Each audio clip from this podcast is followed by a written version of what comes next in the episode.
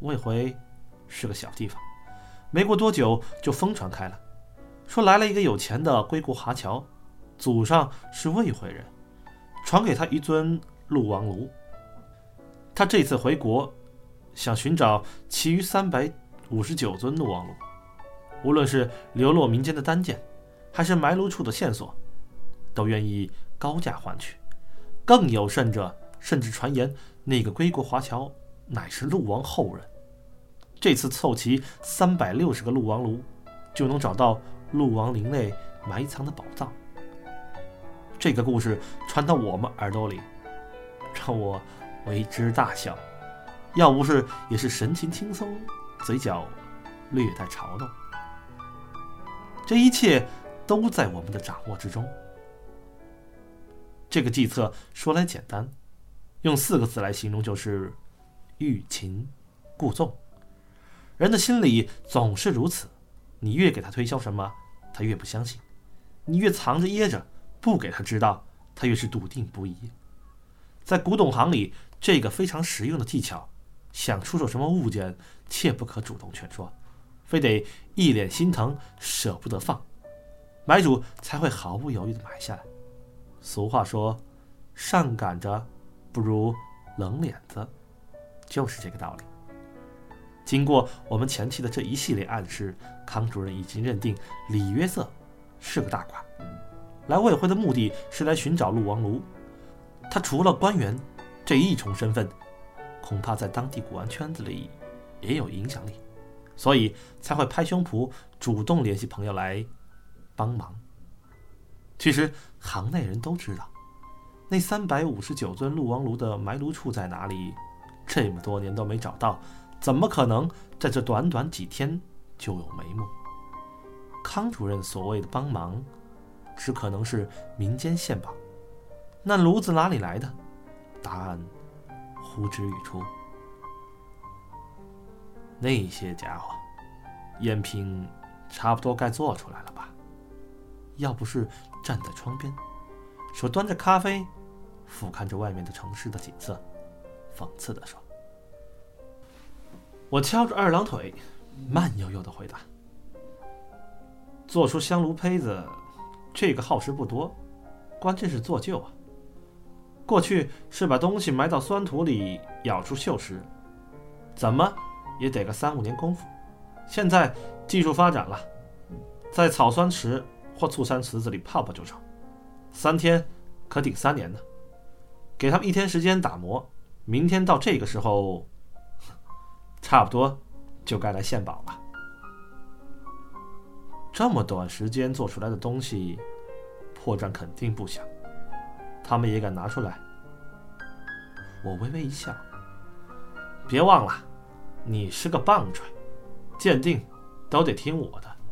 只要他们把我买通，合伙起来蒙你，一切都不是问题呀。这是一个美妙的钓鱼计划，它的原理非常简单：故意造势，把李约瑟打造成一枚香饵，借陆王炉调出魏辉附近的。制假团伙，让他们主动上门来，然后我们便有机会从中找出和老朝奉关系密切之人。如药不士所说，我们不是去寻找已知线索，而是去制造一个新的线索出来。仔细想想，这个计划其实跟古董没关系，把鹿王炉换成其他任何一样物件，逻辑都成立。这无关器物。只关乎人性。要不是嘬了一口咖啡，露出那一副好为人师的神情，哼，你看，这就是操纵人性。如果执着于香炉的细节，反而不能成事。你能明白，这很好。我翻翻白眼，这家伙最讨厌的地方就在于自说自话。我弹了弹手里的报告，不过有一点我是一直没想明白啊，你怎么笃定老朝奉的人会前来献宝呢？很简单，两个字：利益。要不然再次竖起两个指头。老朝奉是中国古董造假行业里最大的一只黑手。为了维持这么大的产业，各地代理人的盈利压力肯定不小，注定了经营策略会以短期利润最大化为导向。咱们放出陆王炉的风声，在外界看来是块肥肉，他们绝不会缺席的。来献宝的造假团伙，估计会有很多。你怎么分辨哪个是老朝奉的呢？自然是承诺给最多香炉的那个。要不是毫不犹豫的回答，为什么呢？两个字：规模。要不是又竖起两根指头。别忘了，我们要的鹿王炉，不是一个、五个。或十个，而是三百六十来个。这么大的数字，加上咱们又故意把时间卡得很紧，制假工坊不上一定规模，绝不可能一口气拿出这么多来。按这个思路去找老朝奉，基本没跑。这次不等我表示赞叹，要不是主动开口。你看，许愿，我不具备古董常识，只要从企业经营和产能角度去分析，就可以得出正确结论。所以，逻辑才是。哎，行了，行了，行了，你闭嘴吧你！我赶紧起身，离开他房间，不然耳朵都要起茧子了。这兄弟俩虽然风格不同，碎嘴子这点特点，还真是挺像的。接下来几天的发展，和我们预测的差不多。白天，李约瑟继续四处考察开会，一切如常。晚上，我汪老师开始忙起来，不断有康主任介绍来的朋友，神秘兮兮的带着东西来找我。一开始来献宝的，都是带着一两个香炉，每人都有一套说辞，有说祖上是替陆王守灵的。蒙藩王赏赐，得了这么一件宝贝。有的说祖上是盗墓的土夫子，这香炉是在陆王炉坟里刨出来的冥器。还有的人更干脆，自称是陆王后人，要约李约瑟认亲。至于他们献来的香炉，真是一个比一个惨不忍睹，不是腿歪耳斜，就是形制不对。有一位带来的炉子。居然金灿灿，直晃眼睛。拜托啊，来之前好歹你做做功课嘛。鹿王炉是金铜炉，可不是纯金炉啊。鹿王炉我没见过实体，但明代的所谓金炉，不能望文生义，不是真的纯金，而是粉末铜掺入一定比例的金银，主体还是以铜为主。铜质若是足够精细，金银之调浮于表面，用鹿皮轻轻擦拭，能看到隐隐有金银光泽泛起，幽深而不夺目。那个朱长方用大金饼铸香炉的传说，估计是民间以讹传讹，老百姓信不奇怪，玩古董的若信那个，按照纯金炉仿制。那就太不专业了。其实，这都怪我们，没有给他们留出充裕的调研时间。面对这些人，我不得不板着脸来鉴定，然后把他们一个一个客气的送走。康主任来探过口风，我的回答是：这些假的简直不像话，很容易被李约瑟拆穿。我这种挑剔恶劣的态度，反倒让他。更笃信不疑，解释说这些人都是自己听到流言跑来的，他介绍的朋友还没到。又过了两天，要不是那边投资办厂的合同都快谈妥了，康主任真正的朋友方才姗姗来迟。这是个黑瘦老头，半白头发，穿着一身皱巴巴的干部服。领口敞开，能隐约看见里头穿着红背心。估计今年是他的本命年吧。这老头自称老徐，他两手空空，什么都没拿，态度还不是很好。一见面，他翻着眼皮表示，本来家里农活紧，不想来，却不顾康主任的面子，才不大情愿的过来谈谈，还强调说得给他补误工费。我心里有数，对方这也是在欲擒故纵，什么不情愿，什么补钱，都是为了给我造成一个印象，把他当成一个啥也不懂的农民，好掉以轻心。老徐，我也不耽误你功夫。这样的香炉，康主任说你见过。我把调查报告递过去，老徐拿过去，横竖还拿颠倒了一回，看了半天，一拍大腿：“哎，见过见过，不少你。”细肉来了，我心里想，装作惊喜的样子。不少，有多少？老徐歪着脑袋给我讲了一个故事。有一年，他进凤凰山砍柴，正赶上暴雨倾盆，他慌不择路，钻进一处山坳的洞里避雨。避着避着，忽然觉得耳边隆隆声响起，顿觉不妙，撒腿逃出洞来。刚一出来，就看到山洞轰隆一声坍塌下来。原来是被山洪冲垮了。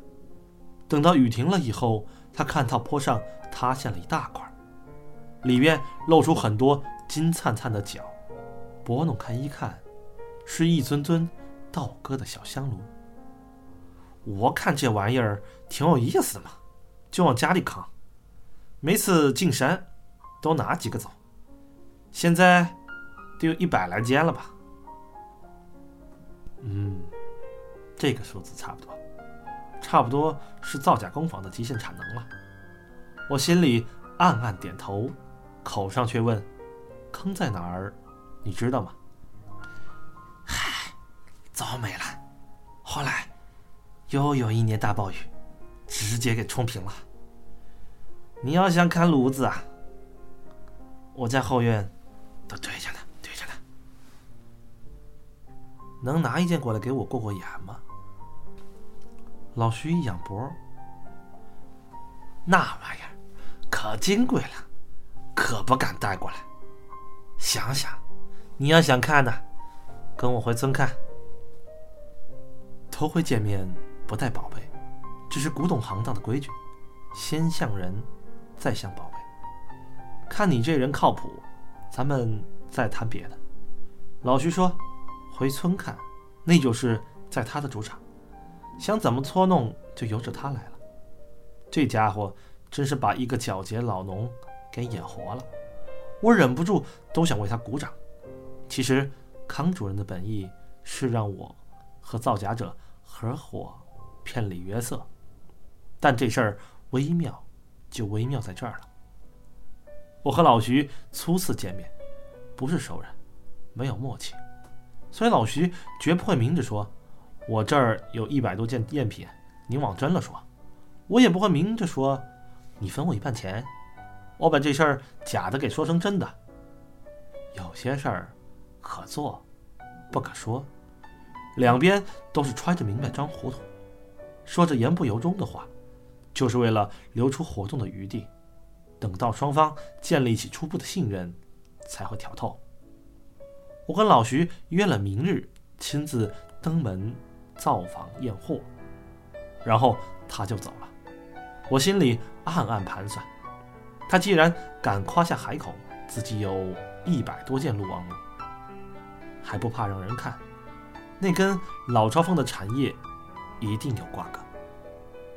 我站在房间窗台边，往下看去，正好看到老徐慢慢悠悠离开宾馆，骑上一辆破自行车。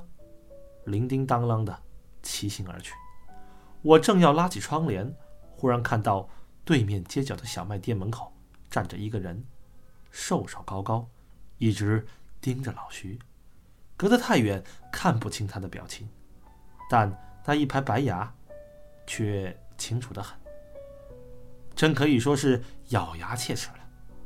等到我回身给自己倒杯水的功夫，那人却消失了。晚上，我把老徐的事跟药不是说了，表示明天我先自己去看看，如果确认跟老朝奉有关系，就可以收网了。药不是淡淡的说了句：“注意安全。”我正要走，他忽然提出一个问题：“当初你和我弟弟也是这么合作的？”我停下了脚步，呃。有点不一样，咱们是合作者，他是哥们儿，至少在背叛之前是。要不是听出了这两个字之间的微妙差异，感慨的叹了口气。那家伙，别看平时嬉皮笑脸的，跟谁都能贫上几句，其实心里头跟所有人都始终保持着距离。骨子里有强烈的疏离感，家里跟他能交心的，只有我爷爷要来一个人，连我这个当大哥的，都不太能跟他说上话。为什么会这样？我爷爷说，他是个天生的狐狸命，养得再熟，内心也有自己一套鉴定，谁也动摇不了。可老朝奉。却能让他死心塌地，甘于背叛一切去追随。要不是把眼镜拿下来擦了擦，这就是为什么我要找你合作的原因。除去老朝奉，你是我见过第一个能和我弟弟以哥们儿相交的人。哥们儿，我苦笑着摇摇头，不太。想继续这个话题，于是礼貌的跟药不是祝晚安，然后走出门去。还是先把注意力放在眼前的事情上吧，逮到罪犯，再分析他们的心理动机不迟。